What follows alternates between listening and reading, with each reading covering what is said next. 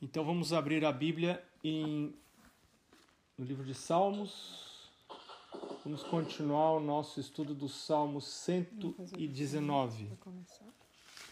Eu quero convidar você para ler o verso 11, que diz assim: Guardo no coração as tuas palavras para não pecar contra ti. Como é que a gente faz para guardar no coração as palavras de Deus. Coração não é aqui, coração é aqui em cima, está na cabeça, né? Esse coração que o salmista está se referindo aqui, Davi está se referindo. Como que eu guardo? Eu preciso memorizar, né? No verso 14 ele diz: Mais me regozijo com o caminho dos teus testemunhos do que com todas as riquezas e aí eu pergunto assim: que visão que eu tenho dos testemunhos ou da lei de Deus? Né? É, é, a lei de Deus é para mim uma regra apenas que eu preciso obedecer para ir para o céu? Ou ela é uma vantagem? E quando você estuda aqui o Salmo 119, você vê que para Davi a lei de Deus era uma vantagem. Ele via isso como uma vantagem para a vida dele. Né? E aí por isso ele diz no verso 15: Meditarei nos teus preceitos e as tuas veredas terei respeito, né? Terei prazer nos teus decretos, não me esquecerei da tua palavra, né? E aí ele faz um pedido no verso 18: Desvenda os meus olhos para que eu contemple as maravilhas da tua lei. Esse é o pedido que eu preciso fazer todos os dias, né? Para que Deus me ajude, para que Deus abra os meus olhos, para que eu guarde os mandamentos de Deus, a lei de Deus, não como uma obrigação de quem quer ir para o céu, mas que eu veja as maravilhas da lei de Deus, as vantagens de estar debaixo desse guarda-chuva que é a lei de Deus. A lei de Deus é um tremendo fator de proteção para a gente. Né? É, a lei de Deus serve para ajudar a gente aqui na vida dessa terra. Né? E aí ele pede: desvenda os meus olhos.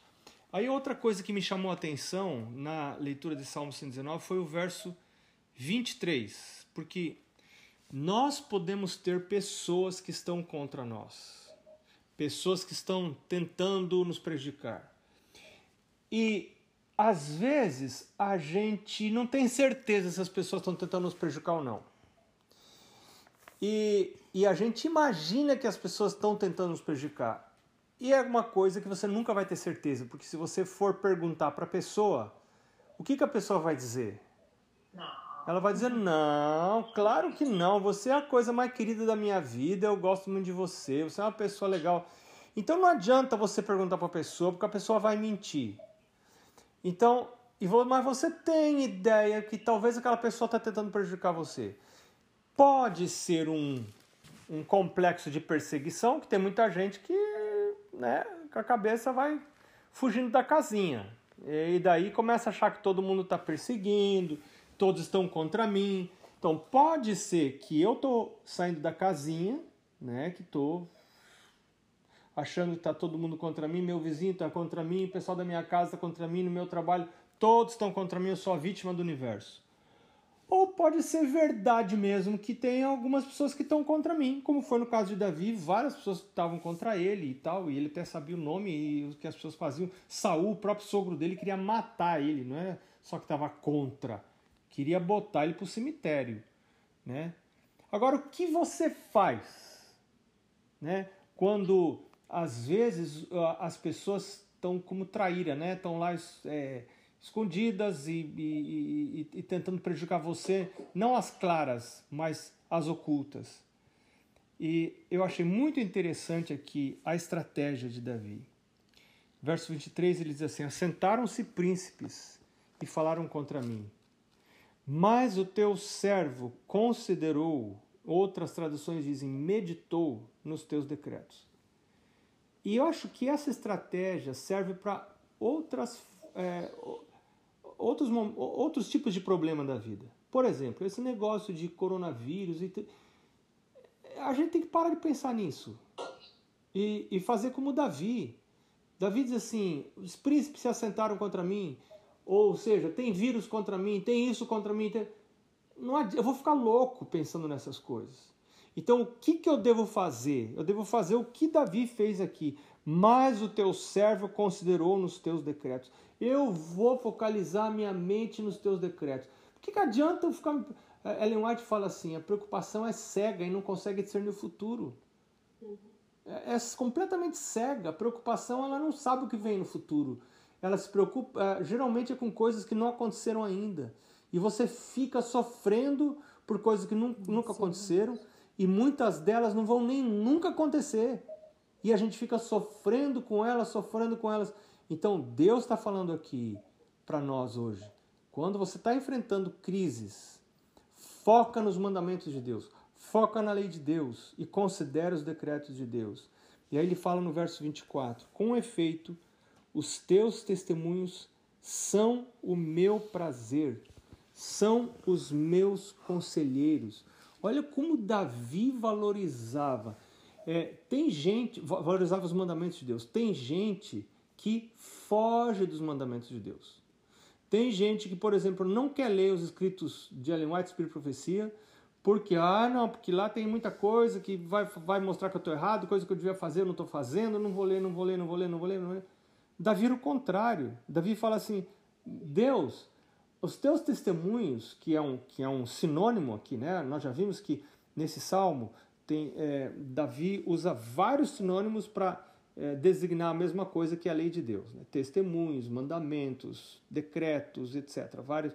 Então ele diz assim: os teus testemunhos são o meu prazer, são os meus conselheiros. Isso é vantagem para mim, eles são vantajosos para mim. E é nisso que eu vou pensar nos momentos de crise. Por quê? Porque eu tenho que estar com a minha vida preparada. Eu, se eu não morrer do coronavírus agora, eu posso morrer de um acidente dali a duas semanas, eu posso.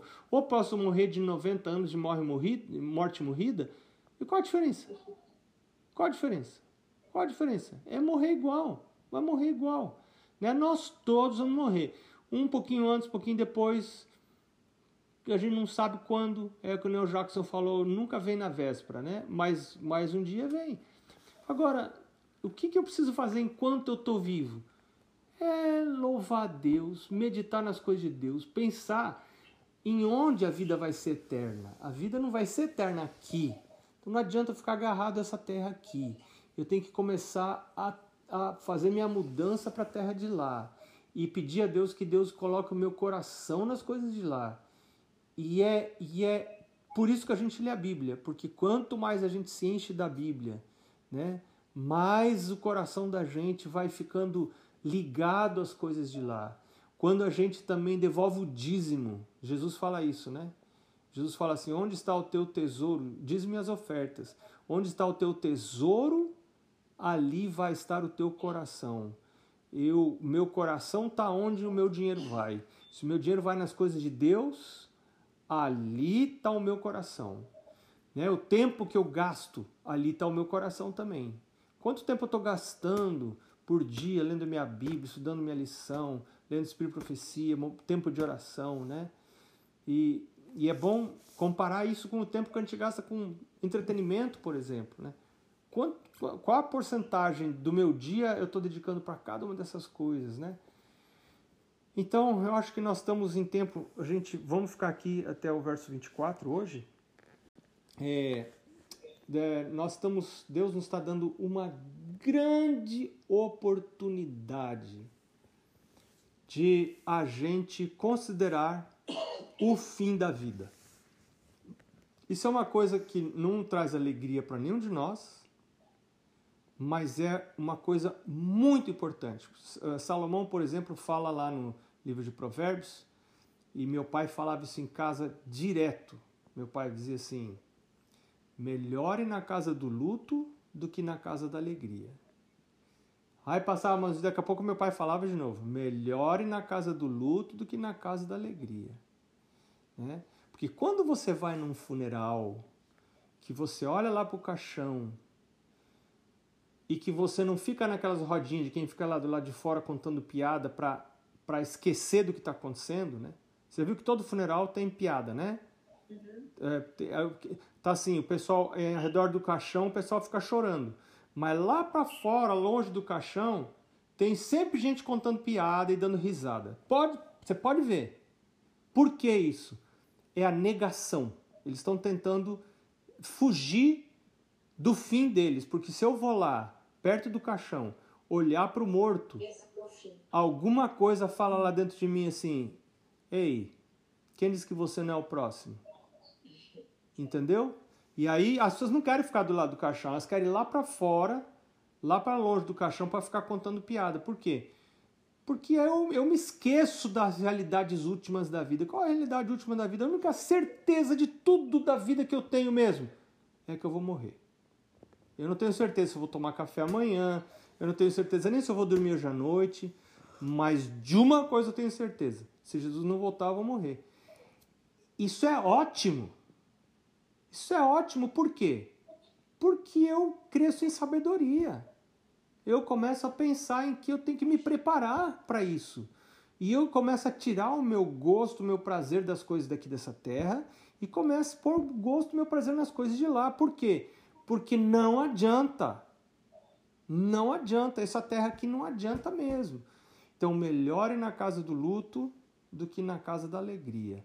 É, então Deus está nos dando essa oportunidade preciosa, preciosa, da gente pensar assim, ei, eu já umas três, quatro vezes. Esses dias eu senti alguma coisinha também, senti um mal-estar, né? Ai, ai, ai. E se chegar, né? E às vezes dá um medinho assim na gente, né? E se eu for daqueles que, que entorta o caldo mesmo e, e, e, e, se apaga, né? e se for? Ora, se for, quem, a única que vai, a quem vai sofrer é a viúva, mas o, o, quem se vai, se foi. E aí? Já Jesus vai voltar. Jesus está voltando para aquela pessoa, né? Quem? Eu estava ouvindo a, a, história de novo do pai do pastor Pavel Goya. Pastor Pavel Goya é o, é o. Já contei algumas histórias dele para vocês. É o editor da revista Ministry. E ele estava ele tava contrabandeando Bíblia da Iugoslávia para a Romênia. E não sei quando vocês já leram o livro é, Um Milagre Após o Outro. Né? E ele e a polícia pegou ele e falou: é, Vou matar você, nós vamos matar você, nós vamos matar você. E começaram a botar a arma no peito dele, né? Ele falou assim: Que beleza, que beleza, porque daqui a pouco então eu vou ver Jesus voltando. Que beleza. Tá, pode matar, pode matar, né? E aí os policiais, duas vezes, essa vez e uma outra vez, os policiais balançaram a cabeça e falaram assim: Você é doido. Você é maluco, você é maluco. E a Bíblia fala mesmo, né, que é, as coisas de Deus são loucura para os que perecem. É loucura mesmo. Você vê as coisas completamente diferentes, né? Uma outra vez, eu não sei se eu já contei para vocês, se eu já contei, eu estou contando de novo. Outra vez, a mesma coisa, ele voltando, tra, é, contrabandeando Bíblia da Iugoslávia para a Romênia, a polícia pegou ele de novo e falaram para ele: vou matar você. E puseram a arma no peito dele começaram a, a brincar com ele, mas iam querendo matar mesmo, né? Ele disse assim: então, pera um pouquinho, pera só um pouquinho. Deixa eu tirar minha camisa. Daí o guarda falou assim: não, mas a bala não tem problema nenhum em entrar pela sua camisa. Ela falou, não, não, eu sei, eu sei que a bala entra pela minha camisa, mas deixa eu tirar a camisa. Mas por que você quer tirar a camisa? Falou, uai, por que vai furar a camisa? Se tem tanta gente que precisa. Deixa essa camisa servir para alguém. Aí o guarda, o guarda balançou a cabeça e falou, vai embora, vai embora, vai embora. Você é doido da cabeça, você é doido, você é doido. É, e, é, e, é, e é assim mesmo. É, é, o cristão é doido e vai ser visto cada vez mais como doido mesmo, né? São doidos mesmo. Nós somos as coisas de Deus são loucura para os que perecem e para os que não têm Deus. Então, o Senhor está nos dando oportunidade de nós pensarmos na vida. Tem gente que não tem essa oportunidade.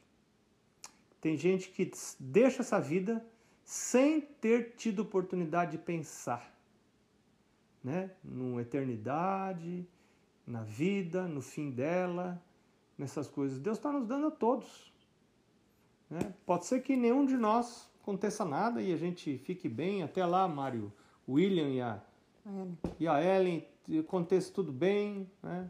Eu já tive um, uma febre horrível e dor de garganta e tudo já em fevereiro. E eu, eu acho que era o danado, mas não fiz teste até hoje. Sei lá. Ou pode ser que ainda vou pegar, não sei. E aí? Adianta, o negócio é dormir hoje à noite, acordar amanhã e viver a vida. Viver a vida e esperar em Deus. E a hora que o Pai do Céu fala assim: chega, vai dar descansada aí agora, que eu já estou voltando. A gente deita lá, faz igual Moisés, né? Que Deus falou assim: pronto, Moisés, acabou. Sobe lá o Monte Nebo e troca de roupa com o teu filho, o Arão. Aí o Moisés. Hã? Irmão. O irmão. É, o irmão. Aí o Moisés, tá bom. Subiu a montanha, Monte Nebo, que hoje está lá na Jordânia. Se, quando você está em cima do Monte Nebo, você vê Jericó lá embaixo, tem, aí tem um, um vale assim, que é onde passa o Rio Jordão. Aí você vê o vale, o Rio Jordão ali e o, e o mar, mar sal, salgado aquele, né? Morto. Mar Morto. E aí do lado de lá do Jordão está Jericó. Aí você sobe de novo, o Monte Nebo está aqui. Aí sobe de novo umas montanhas, lá em cima está Jerusalém, mais ou menos uns 70 quilômetros do Monte Nebo, né? Então dali, Moisés não entrou na terra prometida, ele só dali de cima do Monte Nebo ele conseguiu ver já a terra prometida, até onde seria Jerusalém lá, né, que seria a capital, ele nem sabia disso, ele morreu antes disso.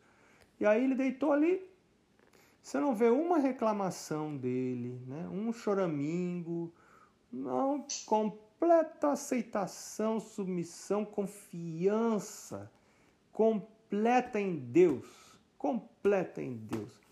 Deus está me chamando para descansar? É a melhor coisa que tem. Deus, Deus vai cuidar da viúva, Deus vai cuidar dos meus filhos, Deus vai cuidar de tudo. Deus, estou confiando no meu Deus. E vou descansar, mas tem futuro. Eu tenho futuro. Tem, tem vida eterna. Né? Jesus vai voltar. O melhor está por vir. É, isso não, não vai acabar. E a Mari está falando aqui, ah, o melhor ainda está por vir. Né? Então, minha gente, é isso aí. Esse é o pensamento. Deus nos abençoe e nos cuide, né? E nos guarde. Amém. Amém.